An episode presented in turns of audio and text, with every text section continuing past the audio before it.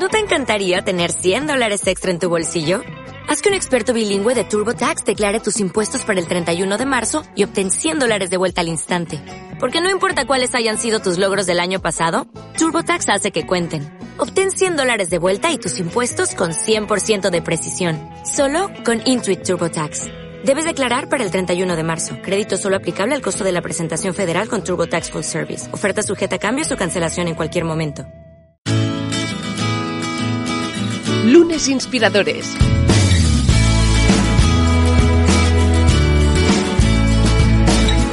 Con David Tomás y Edu Pascual. Bienvenidos a Lunes Inspiradores. Hoy en un nuevo programa, un nuevo capítulo donde nos espera un profesional de nuevo inspirador y también extraordinario. Y también otro que para mí también lo es de inspirador y de extraordinario. David Tomás, ¿qué tal? ¿Cómo estás? Muy bien, ya sabes que el inspirador para mí eres tú, Edu. Oye, pues es que, es que si no nos inspiramos mutuamente, ¿quién, quién, no, quién nos va a inspirar fuera de este podcast, David?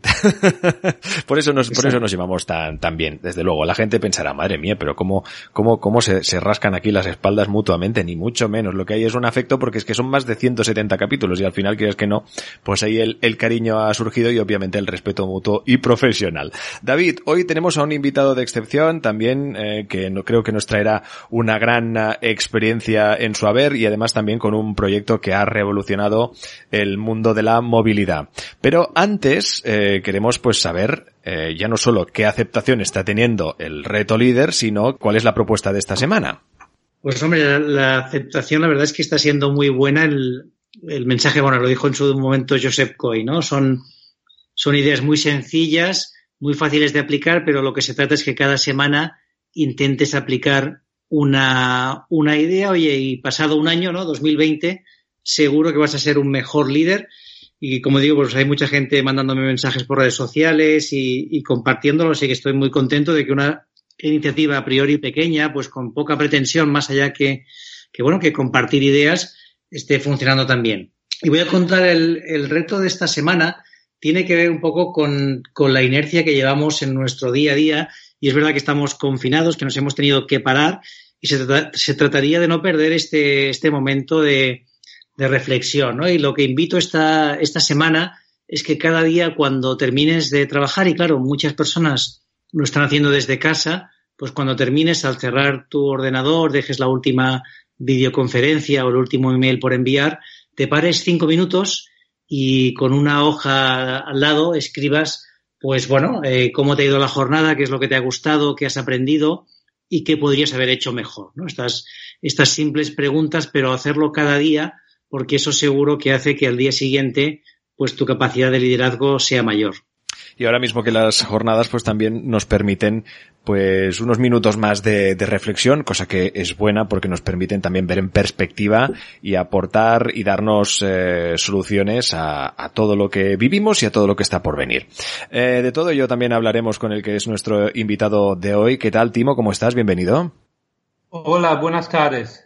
Oye, Timo, eh, antes de, por favor, porque yo tengo familia política alemana, me gustaría que me dijeras la pronunciación correcta de tu apellido. Um, es Bütefisch. Con Bütefisch. Vale, de acuerdo. Pues Correcto. Fantástico. Es que claro, es que tengo, tú imagínate, tengo un suegro que es alemán y bueno, tú imagínate, me escucha ahora y es muy, muy probable que, que se salte el confinamiento para venir aquí a, a cantarme las 40. Ya me imagino. Claro, claro, faltaría más. Oye, Timo, ¿qué es para ti un lunes? Para mí es el día más importante de la semana porque en general estamos todos juntos. Ahora, obviamente, con el confinamiento es un poco más difícil, pero está todo el equipo de liderazgo unido. Tenemos una reunión fija cada lunes a las tres y media hasta las cinco. Es inmovible y sigue una agenda muy estricta. todos los miembros del, del equipo de leadership rellenan un Google Form ya unos días antes. Yo recopilé la, la información, eh, recopilé las ideas, las, los, los, puntos, digamos, nuestros retos más grandes en la organización y, y eso es uno de los elementos de esta agenda. También hablamos de los KPIs de la semana pasada, de los proyectos. Entonces, el lunes para nosotros es realmente el día más importante de la semana y, y es la reunión más importante mía porque es con todo mi equipo de liderazgo, que somos 14, o sea, 13 reportes directos que tengo y, yo mismo y están todas las áreas juntos y definimos el plan de la semana. Hoy, por ejemplo, lo hemos tenido.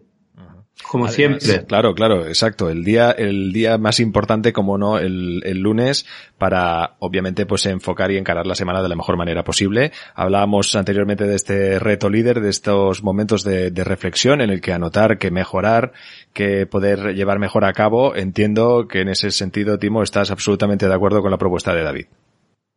Totalmente. No, y, y siempre, o sea, eh, la agenda de nuestro leadership también permite momentos para esto. O sea, tenemos un communication starter, tenemos también eh, al final de la reunión tenemos eh, lo que llamamos en inglés el one word barometer, donde la gente dice eh, en una palabra cómo se sienten. O sea, es un momento también de, de que yo esté todo junto con todo mi equipo de liderazgo y puedo tomar la temperatura de toda la empresa. Pues ese momento bueno, ahora, David, sí, exacto, qué bueno, exacto, qué bueno conocer. yo iba a contar, yo quería contar porque tengo la suerte de conocer a Timo hace unos años y yo es de los emprendedores más optimistas y más alegres que conozco. Y es verdad que estamos viviendo unos momentos muy complicados todas las compañías, los que mm, somos emprendedores que, que bueno, pues pones toda tu alma en un proyecto, eh, al final ves como, oye, pues que en cierta manera se pone en riesgo, aunque seguro que que el proyecto de, Timo pues va a salir adelante y Cultra es una compañía sólida, pero evidentemente tiene muchos retos. Entonces, luego nos cuentas eh, cómo estamos ahora, pero Timo, yo quería empezar que nos, nos, expliques un poco pues tu formación, tú de pequeño dónde te veías y cómo te cómo emprendes una compañía como Cultra, ¿no? Y cuéntanos también la, la visión de la, de la empresa, ¿no? Que habéis tenido un impacto muy grande en la movilidad de dos ruedas y habéis sido los primeros en apostar también por, la, por las motos eléctricas. Así que cuéntanos un poco tu evolución, cómo te educó tu familia y cómo decides hacerte emprendedor. Sí, con mucho gusto. O sea, yo, yo nací y crecí eh, hasta los 17 años en Alemania. Mi papá eh, era también eh, empresario, tenía una, em, una red de farmacias y mi madre era profesora. Y em, bueno, yo la verdad eh, entré en, por casualidad en la escuela de negocio, simplemente porque me gustó el elemento que era muy internacional y tenía la posibilidad de estudiar medio año en Francia, medio año en Argentina. Eh, luego trabajé como consultor en una consultora en Múnich y en el año 2002 eh, me decidí de venía a Barcelona para hacer máster en el IES. Y durante el IES, en un proyecto de la carrera, eh, empezamos con un proyecto que se llamó Lilium, que era una empresa de, de, flores. Y hemos montado este proyecto con mucha ilusión, con nuestro propio dinero, um, pero después de un año y medio fracasamos y yo tenía que volver a y eso creo que también es buen mensaje, porque una vez que fracasas siempre puedes volver a, digamos, al mundo cooperativo. Entonces vuelvo al mundo cooperativo. Trabajo como asistente al CEO de Bertelsmann, aquí en España. Y en 2006 nos ocurre la idea de fundar Cultra. Eh, básicamente, eh, nosotros eh, eh, en este momento tenemos un problema con la propia moto y, y voy a un taller y, y, no encuentro moto de sustitución. Entonces así, así inició toda la idea y compramos 25 motos chinas en su momento, alquilamos un pequeño local cerca de Sagrada Familia y los últimos 14 años hemos construido esta empresa que ahora tenemos 17.000 motos, o sea, hemos multiplicado bastante el parque de motos y sobre todo estoy orgulloso porque hemos transformado más de un 50% de estas motos son eléctricas. O sea, tenemos la flota más grande de vehículo eléctrico en toda Europa. Qué bueno, oye, cuéntanos un poco el, el reto este, ¿no? O sea, cuando montáis la, la compañía, has dicho estas, con estas pocas motos, uh -huh. eh, cuéntanos un poco el, los pasos que habéis dado, ¿no? Y los momentos claro. más complejos. Sí, no, eran momentos, bueno, como inician lo, los startups. Eh, compramos 25 motos, eh, encontramos un proveedor de seguros, constituimos la, sociedad. Eh, en este momento estábamos en total cuatro. Em, yo, yo por, por mi parte estaba parte dentro trabajando y por parte estaba todavía con mi otra empresa. Pero el primer año ya nos iba bastante bien. Em, repartimos folletos en frente de Sagrada Familia para atraer turistas que alquilaban las motos, o sea, era muy dirigido todavía al, al alquiler a turistas. Y facturamos 100 mil euros en el primer verano y con esto montamos un, un business plan, una presentación y vamos a un foro de Business Angels. Eh, fuimos al foro de Business Angels de SADE, de IS, aquí en Barcelona, y, y encontramos los primeros cuatro Business Angels y que han invertido en total 700 mil euros en su momento, eran cuatro. Eh, uno de ellos era Finaves, que era un fondo apoyado por el IS, y con esto lanzamos. Y, y ya, ya yo me, yo me empiezo a dedicar 100% a ello, eh, cojo el gol del SEO y desde entonces no hemos parado de crecer. Hemos abierto Madrid, Mallorca, Ibiza, Valencia, Canarias y luego hace seis años ahora también hemos empezado a expandir a nivel internacional. Hemos abierto Portugal, Italia, Francia. Estamos ahora en, en Austria y también en República Checa. Y lo que hemos hecho en el camino es cambiar mucho el modelo de negocio. O sea, Cultra ahora no tiene nada que ver con el proyecto inicial. Nosotros hemos fracasado dos veces casi bancarrota, tuvimos muchos problemas, pero no, no hemos parado, porque nuestro modelo de negocio, la verdad, eh, a partir de, de, un parque de mil motos era atractivo de, de, de, funcionar. Antes era como muy difícil, con pocas motos, poco, necesitábamos llegar a escala para tener éxito. Qué interesante, ¿no? Toda esta trayectoria aquí habrá mil, mil anécdotas que, que, nos puedas contar. Yo te quería preguntar, el tema de la moto eléctrica es algo que lo teníais claro desde el principio. ¿Cómo, cómo fue este tema? Porque fuisteis pioneros mucho antes de que nadie se planteara tener un parque tan grande de, de motos eléctricas, ¿no? Cuéntanos un poco esta aventura. Las e-Cultra, que yo puedo decir que las uso de forma regular, ahora no, porque estamos en casa, pero cuando no estoy eh, en casa las uso. De hecho, yo tengo que decir que yo toda mi vida había ido en moto y, ya la dejé. O sea, yo uso el transporte público y, y Cultra, son las dos, las dos formas de moverme que tengo y luego intento andar mucho. Qué bien, qué bien. No hay, la verdad, hay mucha gente que se ha decidido de dejar su propia moto o su vehículo propio, está, está usando, eh, bueno, una magnitud de soluciones de movilidad, ¿no? Incluyendo a Cultra, y Cultra, pero también eh, taxi eh, o, o, el leasing eh, o otros servicios, ¿no? Como Birdlime, etcétera. Entonces, esto es una tendencia muy común. Nosotros, cuando empezamos la empresa no existía un vehículo eléctrico en dos ruedas. Entonces, eh, hace solo ocho años, cuando empezaron a fabricar las primeras motos eléctricas, pero e-, era un momento cuando nosotros realmente eh, empezamos a ser curiosos y comprar las primeras unidades.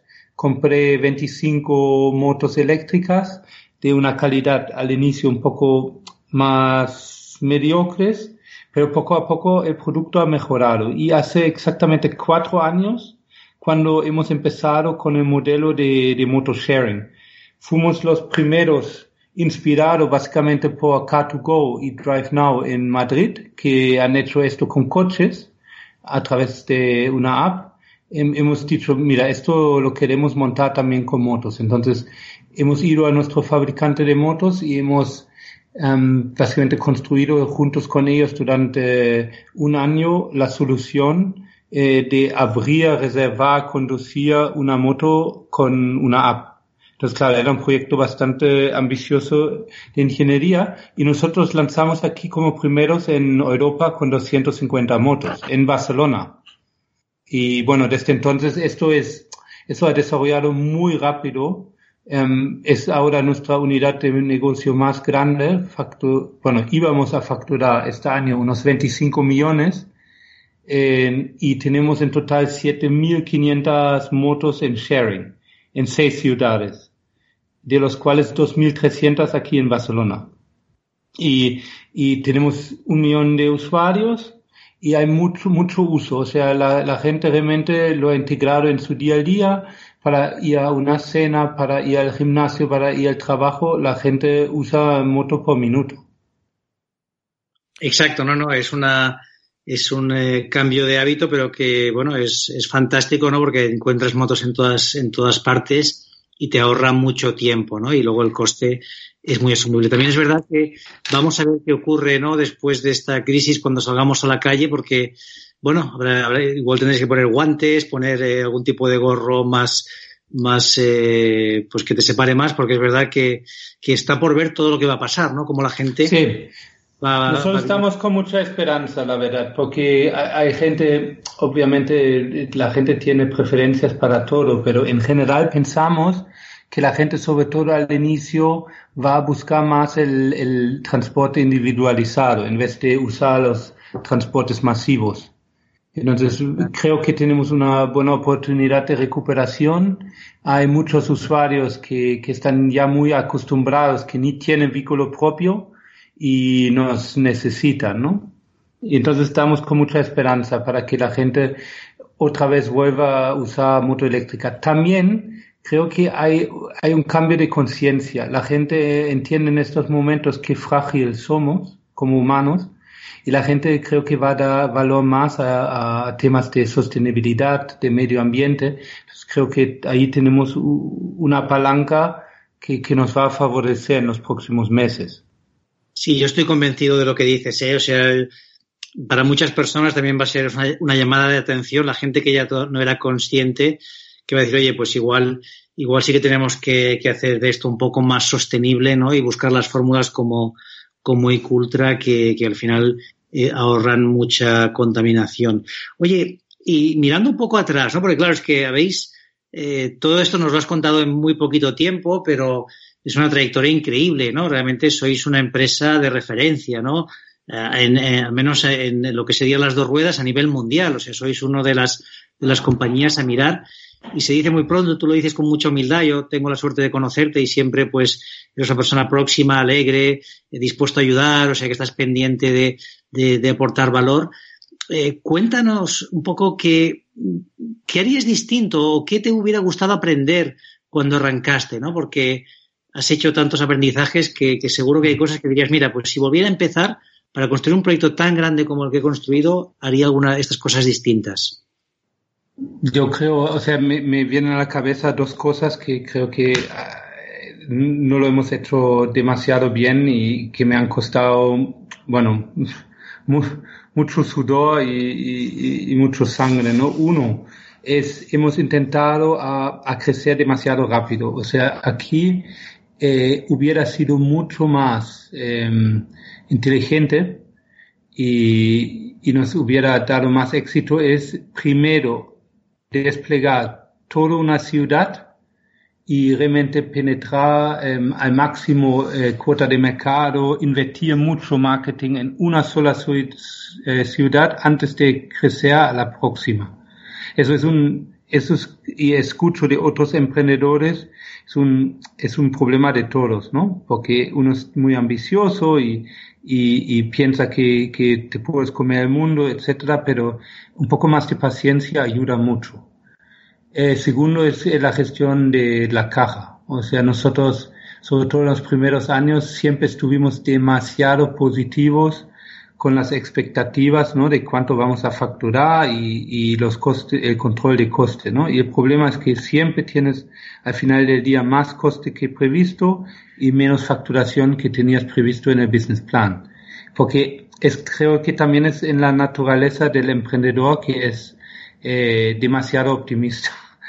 Entonces son, son cosas que a veces eh, es en resumen, ¿no? A veces un poco más paciente y un poco me, menos optimista en tus planificaciones financieras? Como dos consejos, a lo mejor. No, no, fantástico, pero bueno, sí que es verdad que hace falta tener una visión ambiciosa, ¿no? Para conseguir un proyecto como el que habéis conseguido y estar constantemente mejorando. Oye, yo te quería preguntar también, claro, mm, a ver, tú has hecho un proyecto muy grande donde decías, hemos ido casi dos veces a la bancarrota, eh, pero es que se, se, han juntado dos noticias muy complejas, ¿no? Por un lado, el Ayuntamiento de Barcelona decide limitar las licencias hace, hace unas semanas, ¿no? Y, y esto os afecta porque vosotros erais o sois el player de la ciudad y ahora, de, al cabo de nada, aparece pues también la crisis del coronavirus y también nos afecta, ¿no? Porque al final la, la movilidad se reduce a mínimos. Cuéntanos un poco cómo has vivido estos dos, estos dos momentos y cómo consigues centrarte, ¿no? Y decir, bueno, no me dejo llevar por la parte negativa, porque es verdad que alguien podría decir, mira, esto, uff, ya es demasiado, ¿no? Es, son demasiadas cosas y tienes esa actitud que, tienes tú siempre de estar motivado, contento y, alegre, ¿no? Y con, con, esa mirada positiva.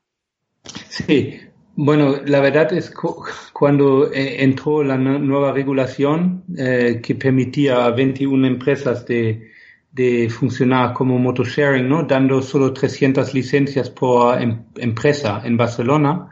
Para nosotros pensábamos, uy, eso era el fin, final del mundo, ¿no?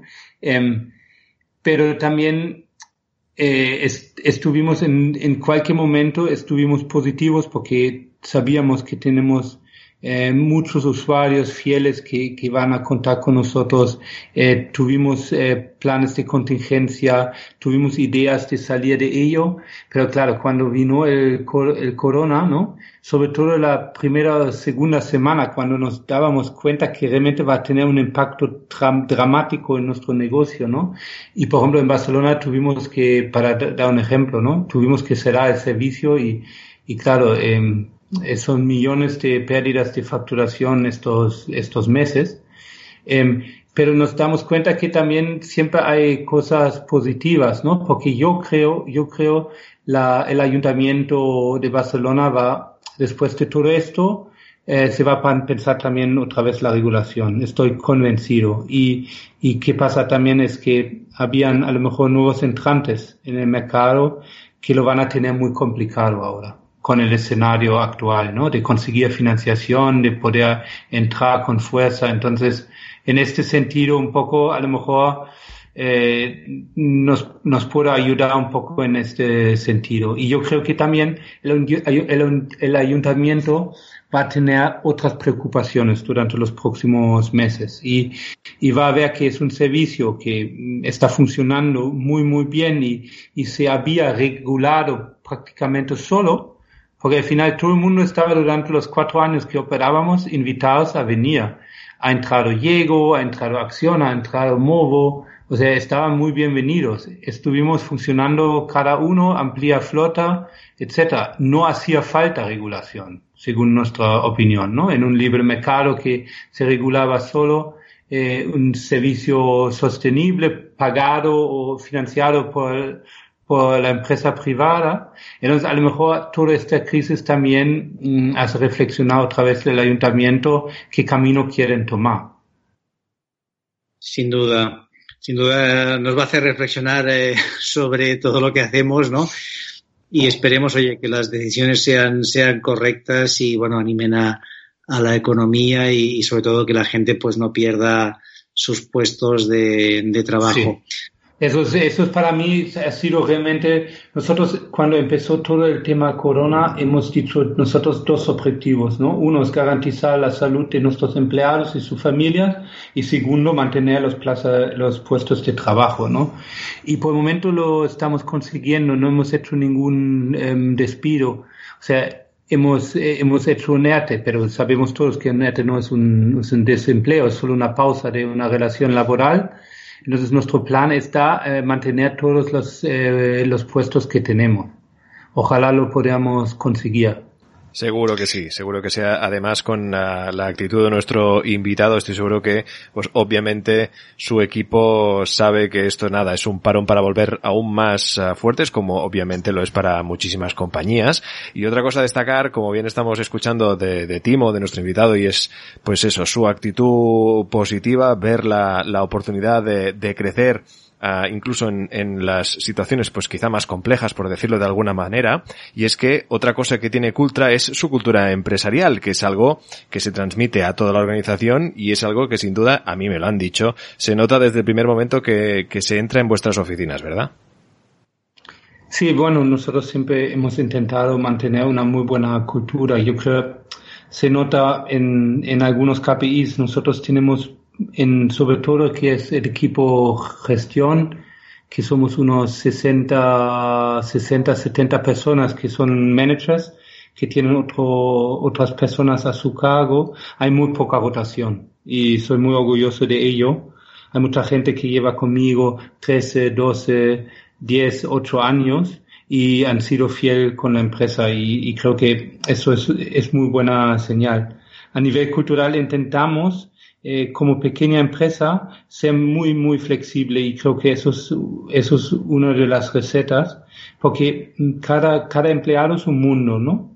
Entonces hay que tratar, hay que tratar cada persona como si fuera eh, muy, muy, muy individual. Entonces no es como aplicas la misma solución para todos, ¿no? Y hay que encontrar miles de arreglos y de acuerdos y de consensos, pero si estás dispuesto a hacer esto, eh, al final um, se, se paga. Y, y, y yo creo una crisis como el corona también muestra toda la cultura que tú has construido durante todo el tiempo anterior.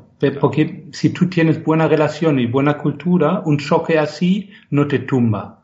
O sea, nosotros en dos días tuvimos a informado a todo el mundo.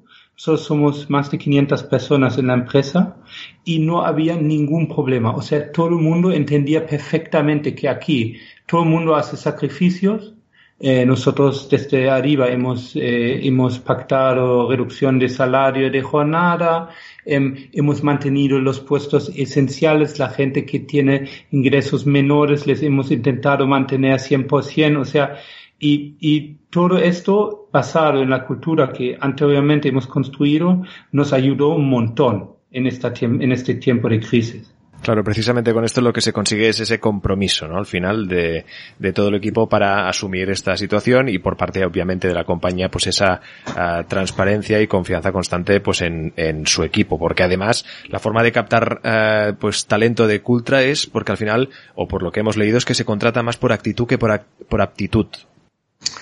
Sí, bueno, para mí el proceso de selección es el proceso clave de la empresa.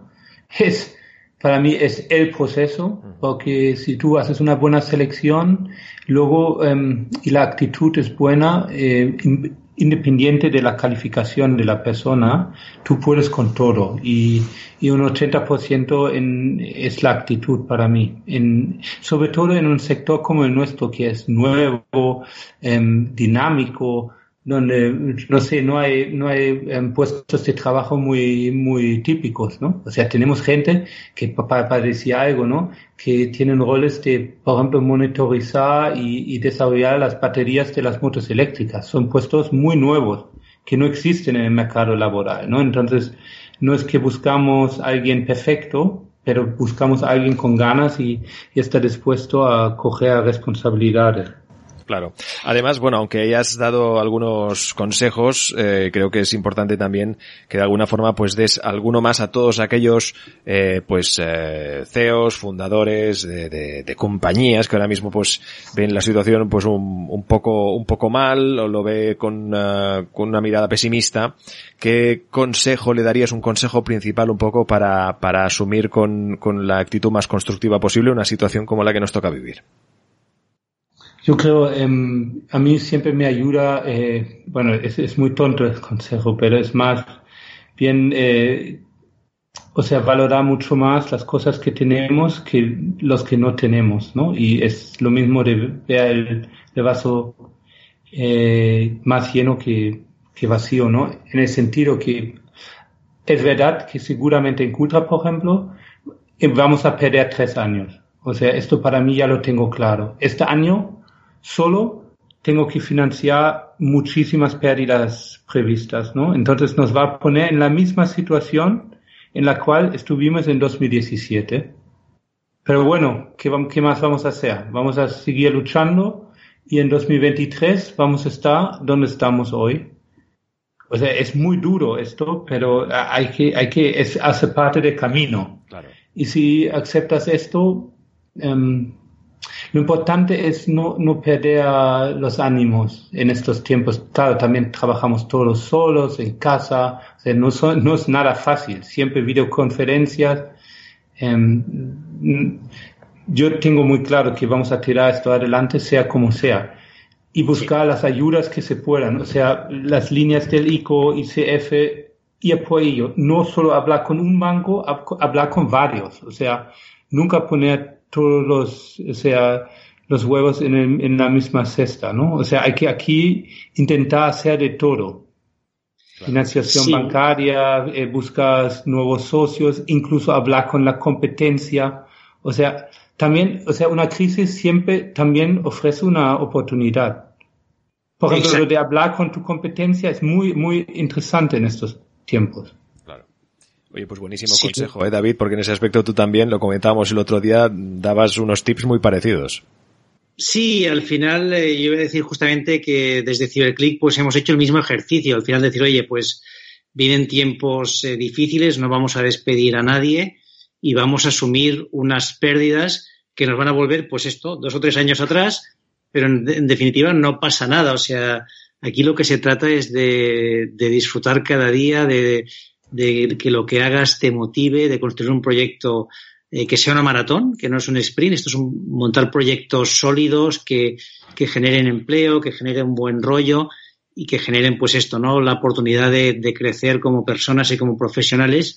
Y yo creo que en este sentido, pues Cultra y sobre todo Timo liderando el proyecto es un referente, ¿no? O sea, sois una empresa pues que, que tiene la mirada que creo que hay que tener, ¿no? decir, oye, pues eh, tendremos menos beneficios, eh, nos lo vamos a pasar mal, pero, pero vamos a seguir construyendo un proyecto grande como, como el que habéis hecho.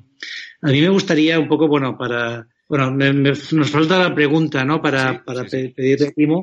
Timo, nosotros siempre preguntamos al acabar a nuestros invitados que nos digan alguien o algo que les inspire, ¿no? Cuando tú piensas, oye, necesito inspiración, ¿dónde miras o en qué te fijas?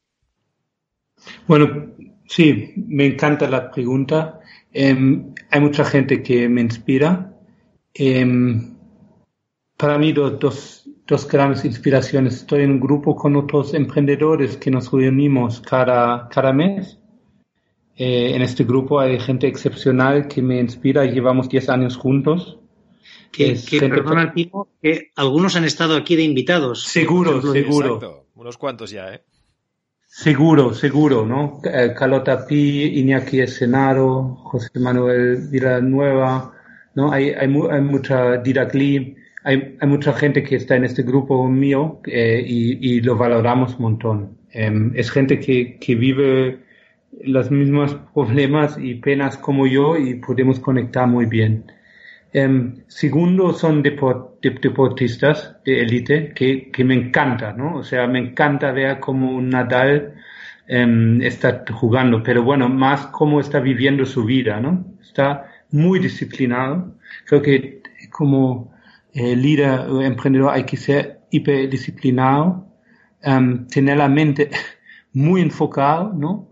Y, y, saber también que esto dura muchos años, ¿no? Y toda esta reputación que ha construido Nadal es a lo largo de su carrera. Y seguramente ha tenido momentos difíciles de, de, de, de bajadas, de, de, enfermedades, etcétera. Pero luego lo que ha construido a lo largo de, de todo este trabajo es impresionante, ¿no? Entonces hay todos estos deportistas que me inspiran mucho. Oye, la verdad es que son un listado de profesionales exacto de cada uno. Cogemos esa inspiración, obviamente, pues para afrontar cada día con la mayor eh, energía posible. Referentes como los tenemos todos, algo creo que es muy importante, como también lo es a, a, partir de hoy. Ya lo era para David, también lo es ahora para mí a partir de hoy nuestro invitado de hoy. Eh, Timo, te agradecemos muchísimo que nos hayas acompañado, de verdad, hayas hecho un hueco en estos días complejos en el que evidentemente pues hay muchísimas gestiones que tener en cuenta y muchas horas ocupadas. De verdad que te agradecemos muchísimo ese hueco que nos has hecho para charlar con nosotros. No, es un gusto, me encanta.